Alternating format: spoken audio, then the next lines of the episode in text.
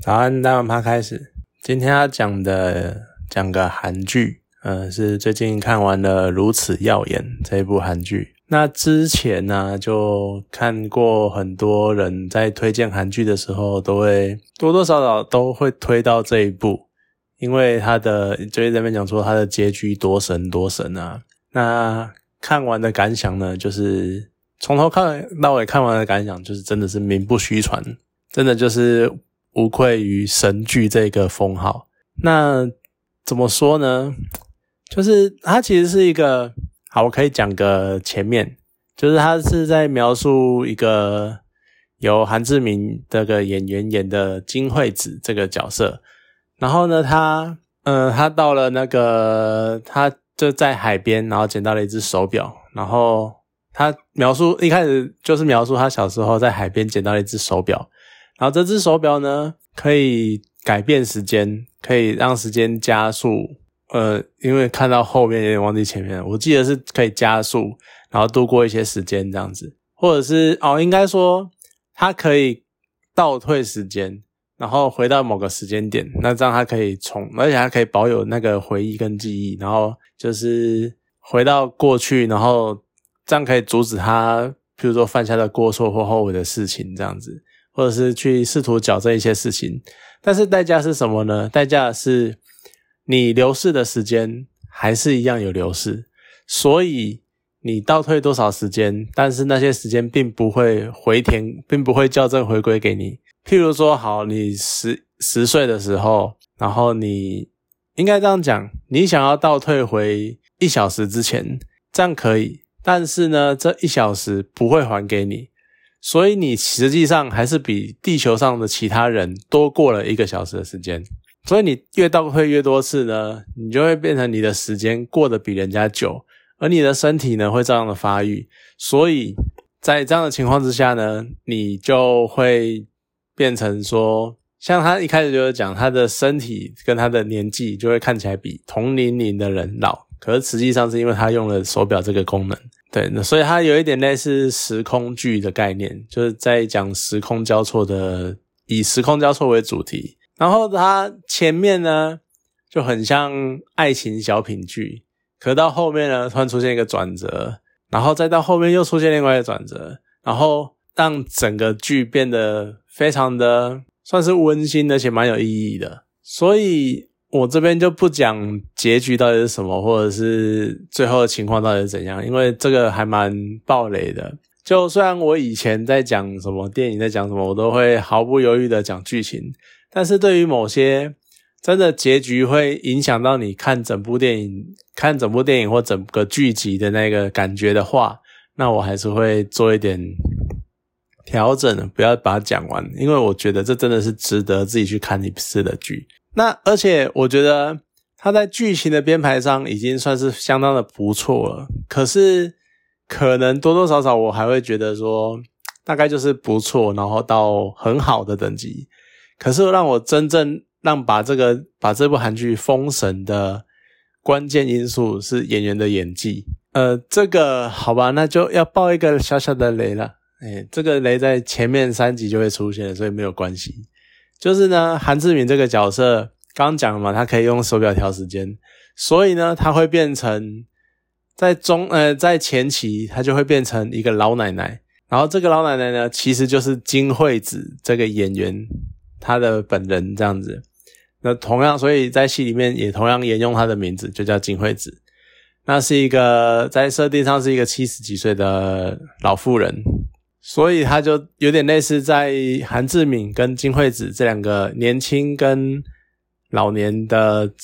形态去做交错，去交交换这样子。那这个时候就不得不说，真的老演员的演技真的是非常非常的强。金惠子她强到什么程度呢？强到她当然因为是以她为主角的。我其实我一开始是为了韩志敏看的，因为我还蛮喜欢韩志敏的。可我看了之后才发现，金惠子才是主角。而他呢，他厉害的是什么？厉害在于说，他可以当然不用多说，一定是会演金惠子这个角色。但是不要忘了，他的设定是韩志敏因为利用能力，所以变成金惠子。所以呢，他可以。金惠子这个演员，他可以去揣摩韩志敏他平常演戏的一些神情跟一些小动作，然后让你可以几乎是毫无违和的觉得，好像他真的就是老化版的韩志敏那种感觉，就那种真的是那种很细微的小动作，然后还有眼眼神或者是在演戏的讲话的语气跟语调那些的，我真的是觉得超，真的是超强。真的是没有话讲，就是他各方面都非常的几乎是完美无缺。我觉得甚至于已经可以到那种说韩志敏搞不好演也会觉得说我会不会老了以后就变成那个样子，就就是到这么夸张的程度那种感觉。所以我真的非常推崇金惠子这个演员的演技，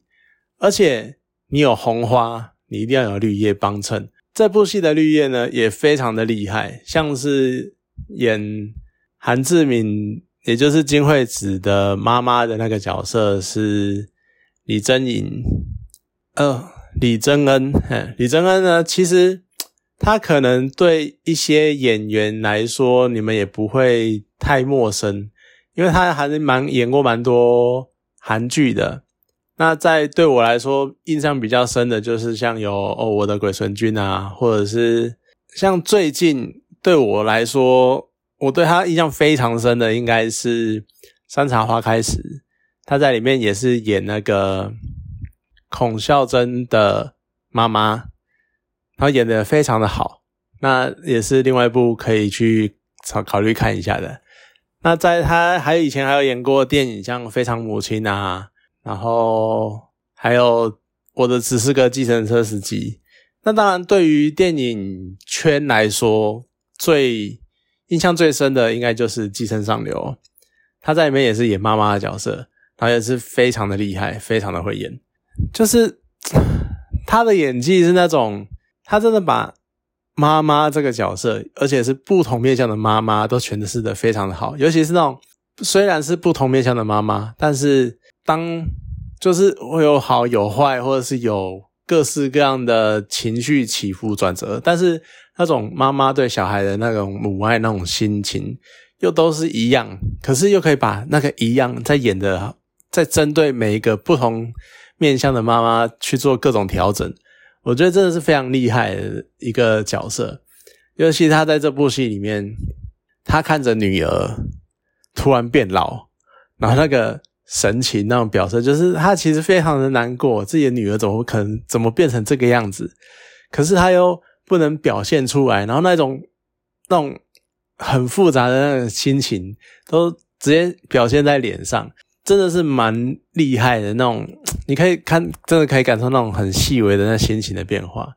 那同样的状况也出现在爸爸，就是惠子的爸爸一样，就是看着自己跟自己这么和乐相处的女儿，突然变成一个老太太。那个我真的觉得爸爸把那种莫名其嗯。好，可能不能莫名其妙，可是就那种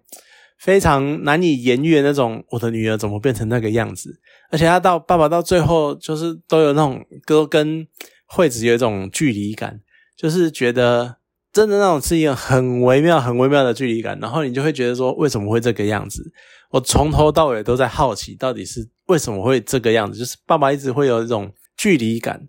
就是这个人是我的女儿，可是。她突然变成一个老太婆，然后就是，那我到底应该用对女儿的心情，还是对，还是对一个老太婆的那个样子？尤其是，尤其是在韩国，是那种长幼尊卑分得非常的清楚的。所以说，他面临一个外观看起来比他老，可实际上比他年轻的人，他是那种很难抓，很难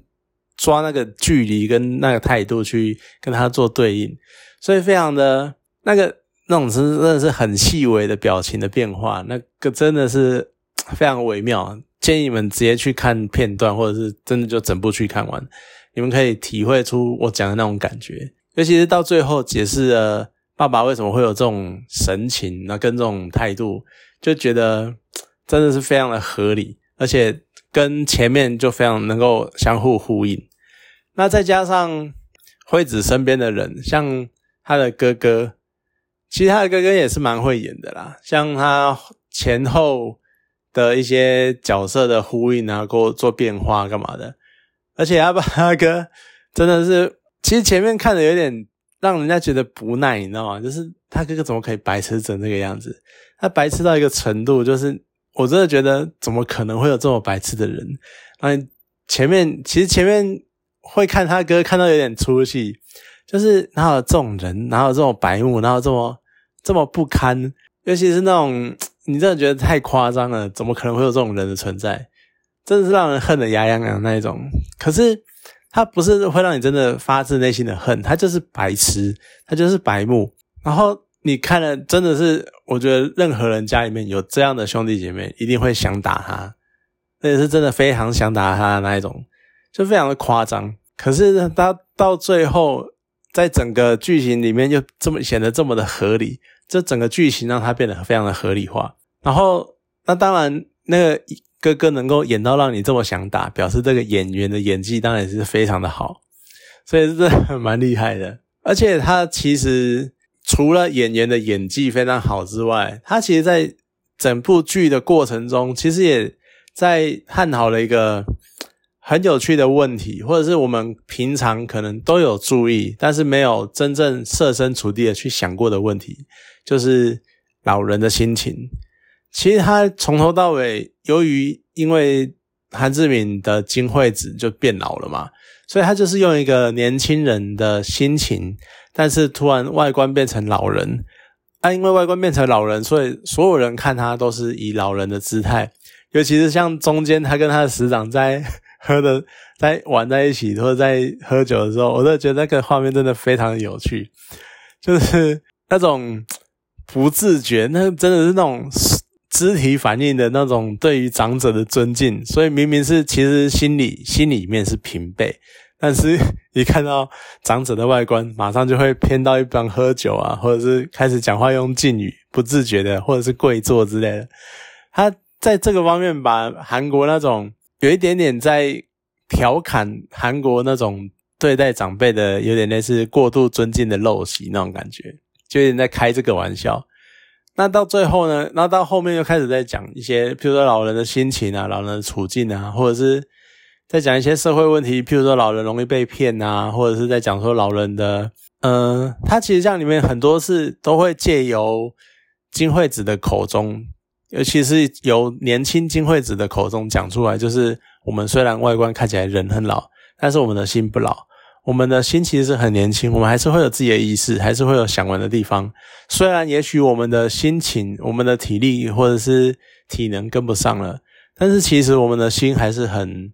飞扬，或者是很开阔、很开放的。所以其实他用一种我们常常会看到很多剧啊，很多戏都是在演什么呃孙子啊或儿子啊，看着自己的爸爸妈妈、爷爷奶奶啊，然后就是一种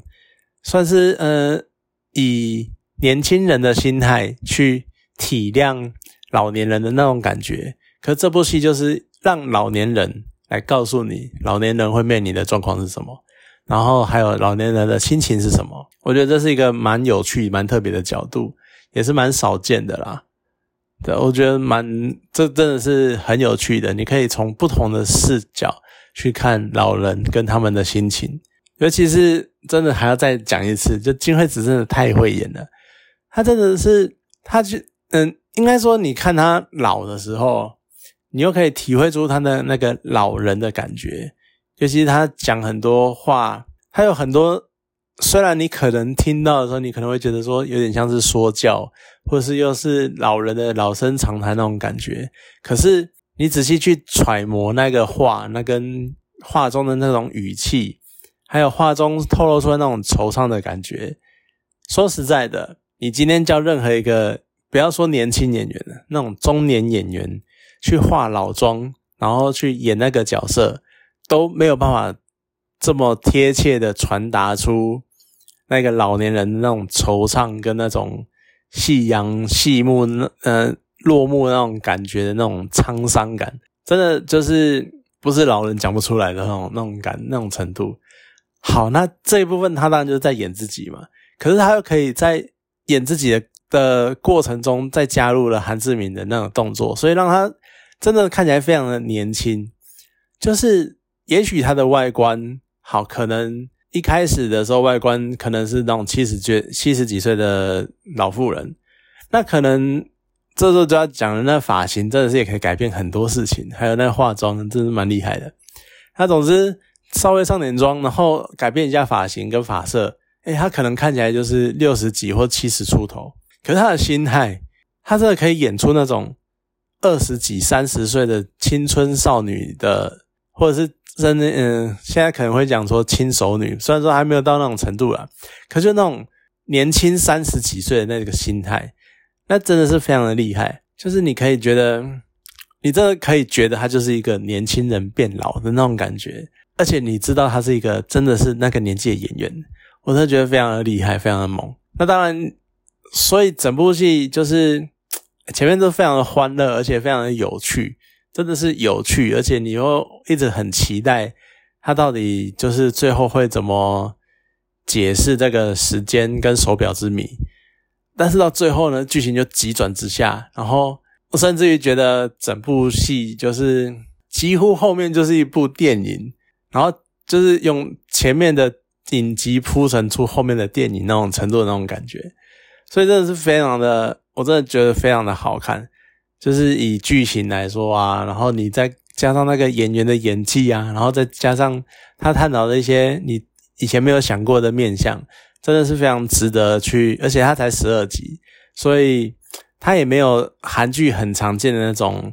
虎头蛇尾的情况。很多韩剧虽然说十六集，可是后面四集就觉得就是多的嘛，就是他后面再开始各种夜配啊，然后拖时间干嘛？可是这部戏完全不会。它的节奏虽然说真的还是不快，可是至少它每个细节跟每个转折都讲得非常的交代非常清楚，而且也不会至少不太会让我不耐或者想快转，